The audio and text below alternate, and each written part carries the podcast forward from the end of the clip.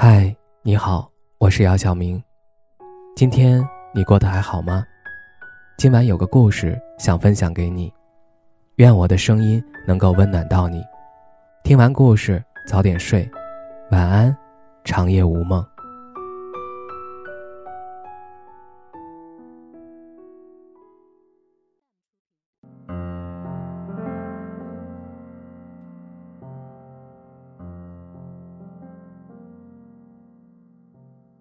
我第一次情窦初开，喜欢上的人是高中时期的班长。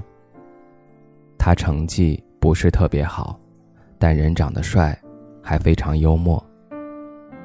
第一次察觉到自己对他有异样的情愫，是高二第二学期某个晚自习的时候。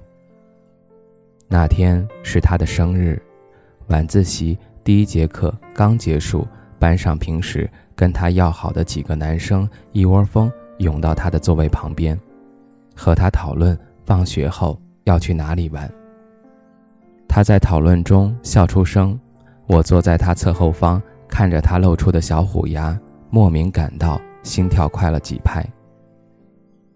直到很久之后，我才确定，原来看见一个人会脸红心跳的那种感觉，叫做喜欢。可惜当时的我并没有确认到这一点，只觉得他好像跟别人不一样。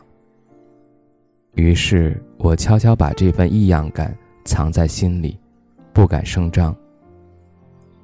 好几次，他的眼神在转身时与我交汇，仿佛要看穿我，而我却当他要看向别处，只是碰巧路过。与我擦肩而已。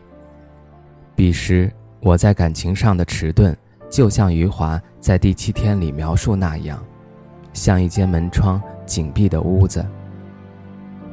即使听到门外有脚步声，也不敢相信是为自己停留，而是走向别人的、路过的。我的人生里，有很多这样后知后觉，导致最终错过的经历。为时不晚，对我而言是个伪命题。高三第一学期开学那天，我就听说班长有女朋友了。起初我并不知道这个女生是谁，直到有一天在寝室听到市长打电话，他喊电话那头的人叫“亲爱的”。挂断电话后，我问他是不是谈恋爱了，他一脸甜蜜的表情跟我说是。和咱们班班长，想不到吧？祝福的话，哽在我喉咙里。我好像没有那么难受，只是隐约有点不舒服。从那之后，几乎每天都可以看见他们出双入对，形影不离。当时我也没多想，因为比起谈恋爱。报考哪个大学，选什么专业，还有黑板上高考倒计时的数字，更让我有紧张和焦灼感。高考结束后，随之而来的四年大学生活，更是冲淡了这股若有似无的小火苗。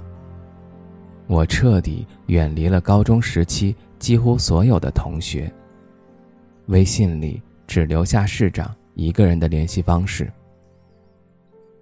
从他偶尔的朋友圈里，我得知他和班长考上了不同的大学，一个在北方，一个在南方。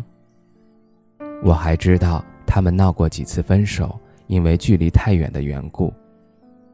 但分分合合之后，他们一直都还在一起。说实话，每次看到他发的有关感情的动态时，我都没有太大的感触。也许是相距太远，看不到，所以不心烦。不过，我更倾向于是因为这么多年过去了，我当初对班长的那点子感觉已经烟消云散，无处可寻了。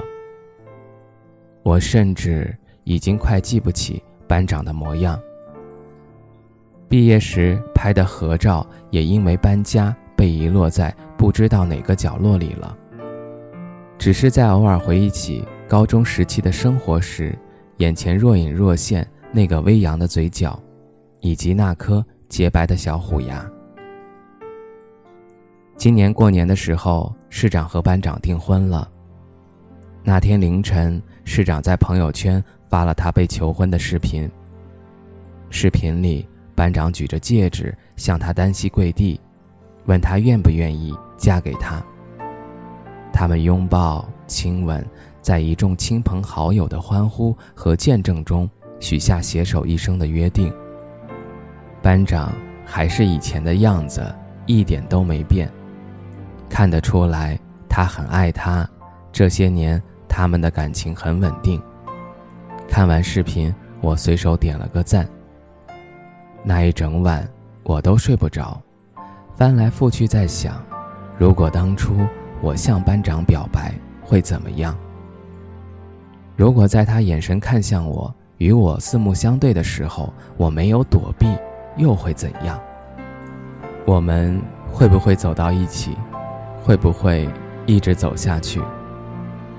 今天站在他面前接受他求婚的人，会不会是我？夜深了，天又亮了，我都没有答案。我只知道，人生一向没有假设。我从来都不是一个勇敢的人，也因为不够勇敢，错过了很多人和事儿。每次错过之后都很后悔，可下一次又重蹈覆辙。但不只是恋爱。整个人生其实都是勇敢者的游戏。喜欢的东西，想要的东西，都必须自己去争取。如果总是怯懦、预设太多而不敢行动，就会永远错失机会，空留遗憾。人生已少有圆满，如果可以的话，就别平添更多的缺憾了。